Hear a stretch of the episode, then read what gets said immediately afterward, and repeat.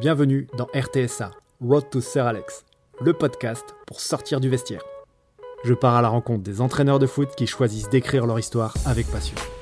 Le but final Interviewer Sir Alex, l'emblématique entraîneur de Manchester United. Cette étape n'est pas la dixième dans mon projet. Celle-ci arrivera très bientôt puisqu'un entraîneur de Ligue 1 a accepté ma proposition d'interview. J'avais envie, après 9 interviews, de faire un bilan de celle-ci et de mettre en lumière les réponses qu'avaient pu me faire les différents entraîneurs. L'idée de départ de ce projet était de pouvoir comparer les approches et les méthodes des entraîneurs de différents niveaux. Je vous propose une synthèse de ces 9 premières heures d'interview de Road to Sir Alex. Pensez à vous abonner sur Apple Podcast ou toute autre application en cherchant RTSA. Bonne écoute Il y a 4 ans, je lançais ce projet complètement abstrait et complètement irréalisable. Aller interviewer Alex Ferguson. Je venais de finir deux livres passionnants sur lui, son parcours, ses méthodes, j'étais précisément euh, à la plage. Et l'idée m'est venue comme ça. Tiens, je vais aller interviewer Alex Ferguson. Donc c'était ambitieux et totalement fou. Euh, et l'enthousiasme, bah, il est retombé assez vite parce que bah, je le connais pas en fait. Et puis je me suis dit que je pouvais déjà être un petit peu moins ambitieux et aller interviewer un entraîneur euh, bah, de niveau district pour voir justement comment lui fonctionnait à son niveau et puis pour mettre en lumière son travail. L'idée c'était de montrer le quotidien d'un entraîneur amateur pour ensuite monter de niveau pour l'interview suivante et effectuer le même travail d'investigation à chaque fois. Le concept était né, donc je me rappelle parfaitement cette première interview. Euh, nous sommes en octobre et pour cette première interview, eh ben, tout simplement j'ai suivi un refus. Euh, j'étais super bien parti. Donc en fait, Michael, euh, le premier interviewé, ne pensait pas être l'homme de la situation et ne pensait pas avoir des choses intéressantes à dire pour le lecteur du site. Euh, une fois que je lui ai expliqué un petit peu plus en détail ma démarche, bah, il a accepté et il a bien fait. Puisque je suis donc reçu pour cette première interview par Michael, qui évoluait en D1 de district à l'époque. Euh, j'étais un peu fébrile parce que c'était une de mes premières euh, interviews. J'avais peur que mes questions ne soient pas pertinentes, que l'interviewé ne soit pas à l'aise et que la discussion en fait ne soit pas intéressante au final. Et puis une heure après, à la fin de l'interview, j'étais super assuré qu'à l'entretien et la discussion, bah, ils furent passionnants. J'étais donc super content en sortant, j'avais réalisé un truc que je n'avais fait jusqu'alors. J'étais sorti de ma zone de confort, dirons-nous. Ensuite, bah, j'étais lancé, euh, j'avais fait le premier pas, on dit que c'est le plus difficile. Et puis comme on m'a appris le sens de l'engagement via le foot, eh bien je me devais de poursuivre, donc je suis passé en R3. Puis de rebond en rebond, R2, N3, N1, Ligue 2, Ligue 1. Et à chaque étape, l'obtention et l'accord de l'entraîneur, eh ben, c'est de plus en plus difficile à avoir.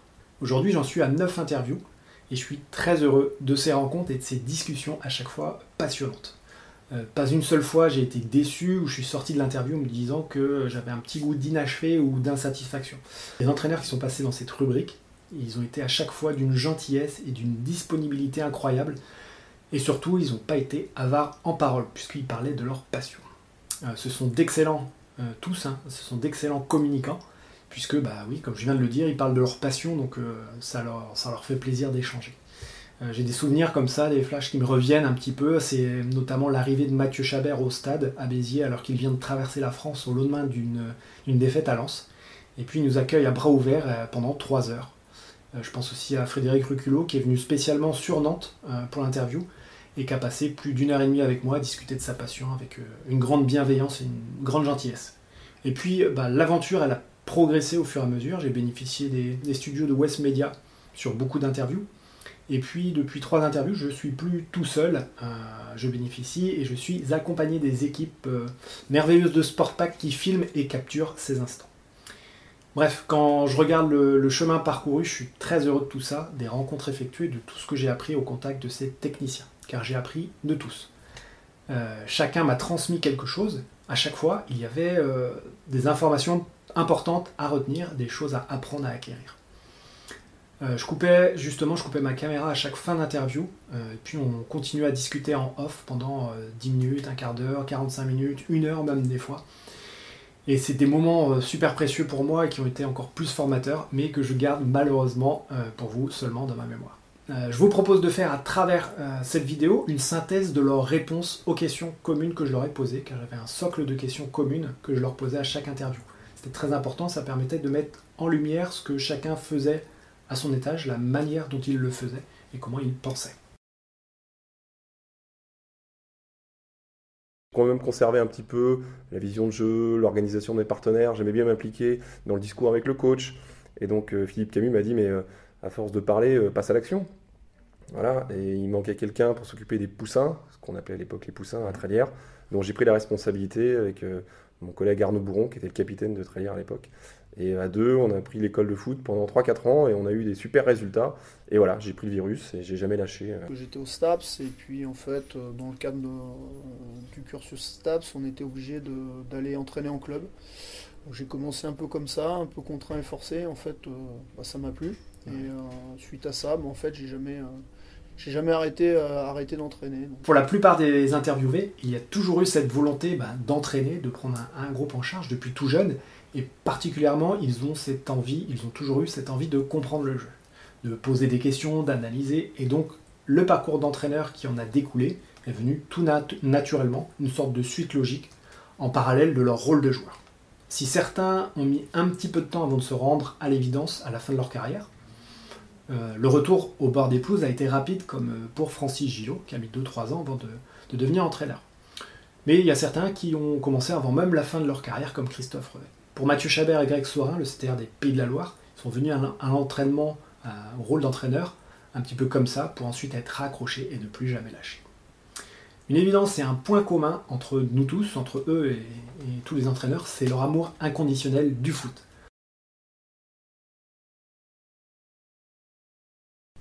Euh, moi, je demande qu'à apprendre. Donc, quand il y a une chose qui leur plaise pas, ils viennent me le dire. Euh, moi, quand il y a un truc qui me plaît pas quand ils font, moi je leur dis. Donc, pourquoi ça pourrait pas marcher dans l'inverse? Et après, j'essaie de rectifier. Mais, parfois, j'aurais mes. Je serais pas d'accord avec eux, hein. je leur expliquerai pourquoi. Mais euh, moi, je comprends que des fois, ils aient des choses à dire. Ah, sur un exercice, hein, tout con. Hein. Mhm. Sur, euh, sur un coup de priorité qu'on travaille, bah non, ils peuvent me dire non, je pense que ça, ça marchera pas en match. Ah bon, pourquoi? J'explique, bah voilà. Ah, t'as peut-être raison. Alors tous ont mis en avant la nécessité extrême de s'intéresser à l'homme derrière le joueur et de vouloir un minimum le comprendre le comprendre pour mieux s'intéresser à lui. Mais toujours en restant dans un cadre bien défini, une structuration, une, vie de groupe en fait. Et à l'occasion, bah, ne pas hésiter à replacer ce joueur dans ce cadre. Parfois même avec autorité, comme le précisait un Michael Bonrazin dans la première interview ou Francis Gillot dans la toute dernière interview. Les entraîneurs rencontrés ont tous évoqué une sensibilité nécessaire avec son groupe de joueurs, même si celle-ci aurait tendance à s'effacer avec le haut niveau. Mais elle est nécessaire. Il y a un point important aussi que j'ai noté et qui était mis particulièrement en avant par Mathieu Ricoul et Alban Atonati, c'est la franchise. Ne pas mentir aux joueurs et ne jamais hésiter à dire quand c'est bien et lorsque les prestations sont en dessous de ce que le joueur peut faire. Euh, ce que j'ai retenu en fait, c'est que l'entraîneur rend plus service à un joueur quand il lui dit la vérité euh, sur des choses négatives, sur des comportements négatifs, que lorsqu'il le ménage. Un résumé parfait euh, fait par Ronan Bureau dans son interview il faut adapter son mode de communication aux différents types de joueurs. J'aime bien Klopp. Cette idée, on va dire que je suis plus sur la transition que sur le jeu de possession. Après, euh, il faut être capable de faire les deux choses. Sur le projet de jeu, tous ont exprimé des projets de jeu précis avec des buts communs, des envies communes, mais aussi des divergences, puisqu'il y a autant de projets de jeu qu'il y a d'entraîneurs et qu'il y a de, groupes de joueurs. Par contre, à chaque fois, moi j'ai retrouvé cette envie de rendre le joueur responsable de ce projet de jeu. C'est-à-dire que le joueur, euh, bien, il doit en comprendre et en absorber les aspects, mais aussi être capable de lire le jeu pour savoir quoi faire durant les matchs. Savoir comment réagir et se comporter individuellement, mais aussi en équipe. En somme, nos interviewants ont la volonté de rendre le joueur footballistiquement intelligent. Euh, Francis Gillot, il le précisait bien, euh, il faut adapter ce projet de jeu au profil de ses joueurs. Et Frédéric Reculot mettant bien en avant la notion de plaisir qui doit motiver le projet de jeu, qui va permettre de faire adhérer les joueurs au projet de jeu. Un bon entraîneur, c'est celui qui, euh, qui a des convictions par rapport à son projet de jeu, sa façon de manager, qui les utilise et qui a des résultats. Je pense que si, l'entraîneur arrive à, prendre son pied à travers son projet de jeu et derrière a des résultats, pour moi ça reste le très bon entraîneur parce que parce qu'il a ses convictions et il arrive à les mettre en place et il gagne. Donc pour moi c'est pour moi c'est le summum. La définition du bon coach, c'est une question qui c'est ma question préférée en fait, hein, qui revient à toutes les interviews. Et l'entraîneur entraînant, ça a été cité par Frédéric Reculot, Mathieu Chabert et Alban Atonati. À travers son discours, sa manière d'être, de fonctionner, il doit faire adhérer les joueurs à son projet.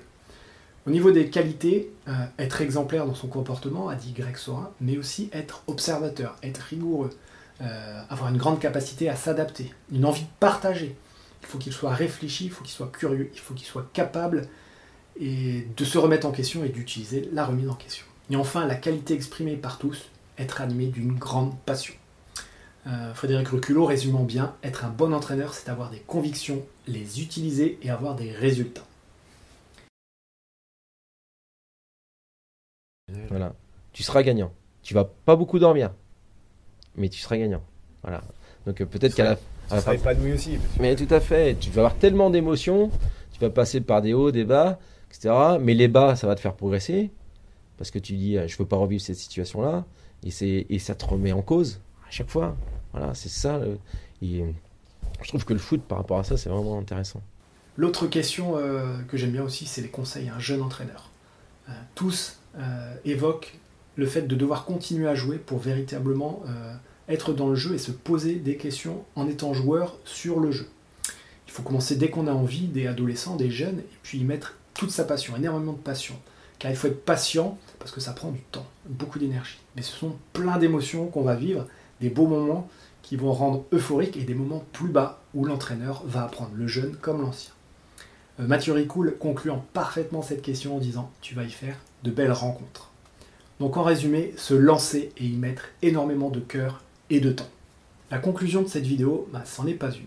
Mon chemin n'est pas terminé, mon but final, hein, interviewer Sir Alex, ce n'est pas fait et donc il n'est pas atteint mon but final. Donc c'est seulement, cette vidéo c'est seulement un jalon sur, mon parcours, une borne au bord du chemin. J'ai eu, cette, euh, superbe idée il y a 4 ans et je m'y suis tenu depuis. Même si j'essuie parfois des refus, ça arrive souvent, même si parfois euh, bah, j'ai eu peur, j'ai eu des doutes, le résultat est là pour me dire que j'ai bien fait et puis ça me pousse à, avoir envie de continuer, d'aller de l'avant. Désormais, j'ai l'ambition de rencontrer un entraîneur de Ligue 1 en activité, encore, et puis de partir à l'étranger, rencontrer des techniciens français, puis étrangers, pour continuer à échanger autour de notre passion commune.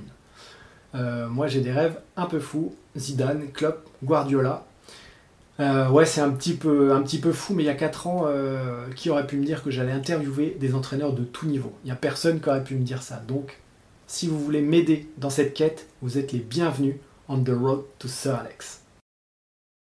Si vous voulez m'aider et pouvez me mettre en relation avec un de ces entraîneurs, contactez-moi via le site ou les réseaux sociaux. Merci d'avoir écouté cet épisode. S'il vous a plu, laissez-nous un avis, ça nous aide à faire découvrir le podcast à d'autres entraîneurs. N'oubliez pas non plus de vous abonner à RTSA sur votre application, cela vous permettra de découvrir les prochains épisodes. Si vous voulez nous suivre, c'est très simple, rendez-vous sur le site entraînementdefoot.fr. A très bientôt pour la prochaine étape du projet Road to Sir Alex.